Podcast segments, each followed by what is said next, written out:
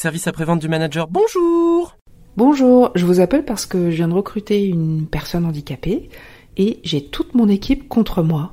Alors un instant s'il vous plaît, ne quittez pas.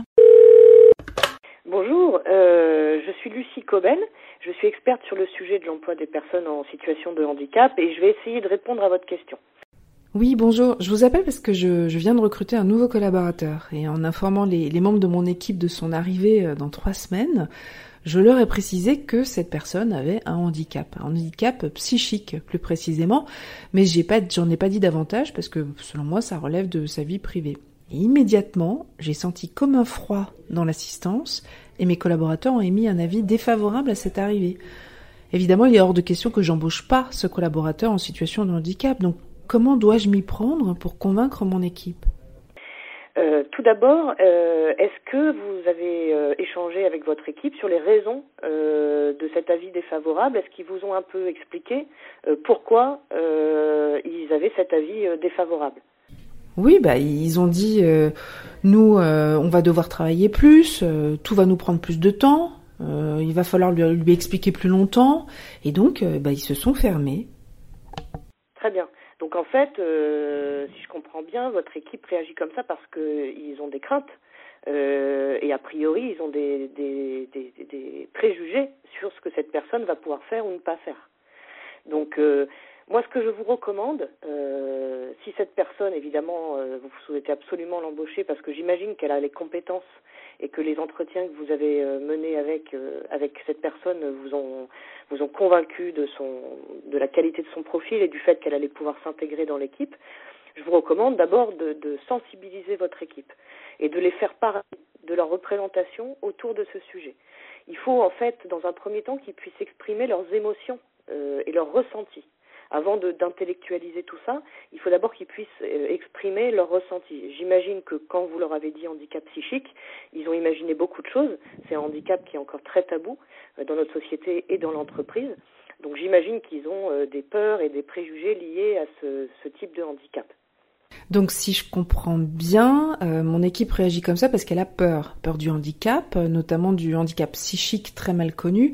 Alors comment est-ce que je peux la rassurer? Avec quels mots?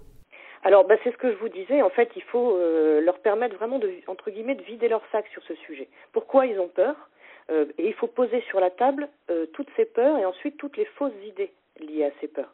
Alors pourquoi pas euh, vous faire accompagner par une structure spécialisée, par un expert euh, ou une, association du type Clubhouse euh, qui pourrait vous accompagner euh, dans cette sensibilisation de, votre équipe pour leur expliquer et faire un petit peu s'exprimer toutes ces peurs et apporter des réponses objectives et normaliser aussi cette peur. C'est normal d'avoir peur. Quand on entend tout, tout ce qu'on voit et toutes les représentations autour de la maladie mentale et du handicap psychique, c'est complètement normal d'avoir peur. Il faut vraiment leur proposer un accompagnement et faire en sorte euh, que tout ça puisse être mis sur la table et répondre à toutes ces peurs par une objectivation en fait du sujet.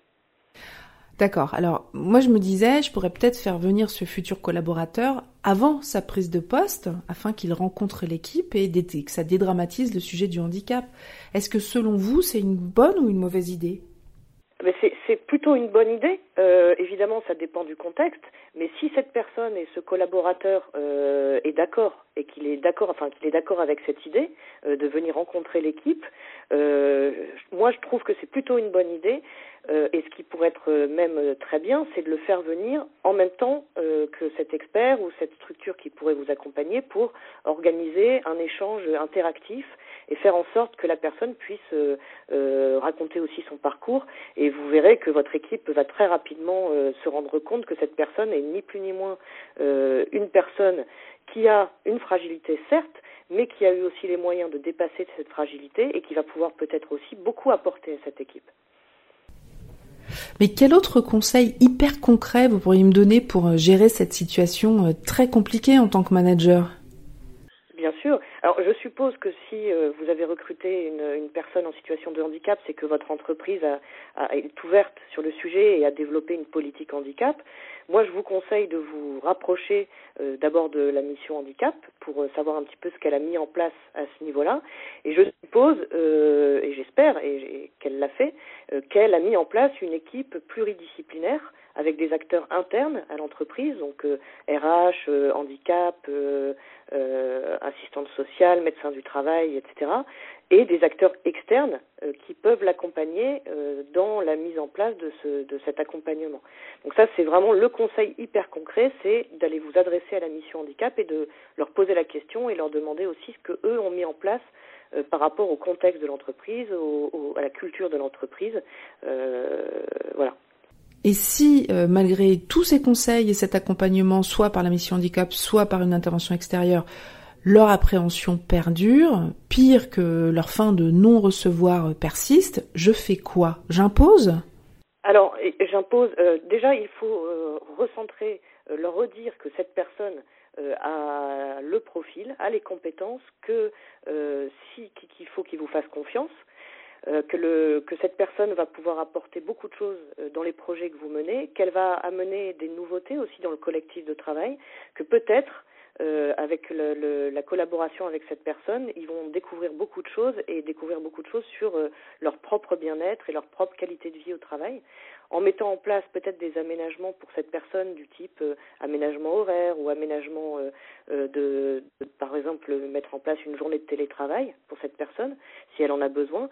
Peut-être que ça va aussi bénéficier à toute l'équipe et que ça va apporter quelque chose de nouveau.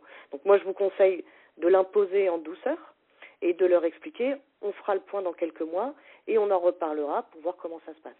C'est mis en place euh, pour son intégration comme pour n'importe quelle autre personne qui va être recrutée, handicapée ou pas. Il n'y a aucune raison que ça se passe pas bien si la personne a le profil et les compétences et le savoir-être. Service après-vente du manager vous remercie pour votre question. Vous pouvez maintenant raccrocher. Un podcast cadre emploi.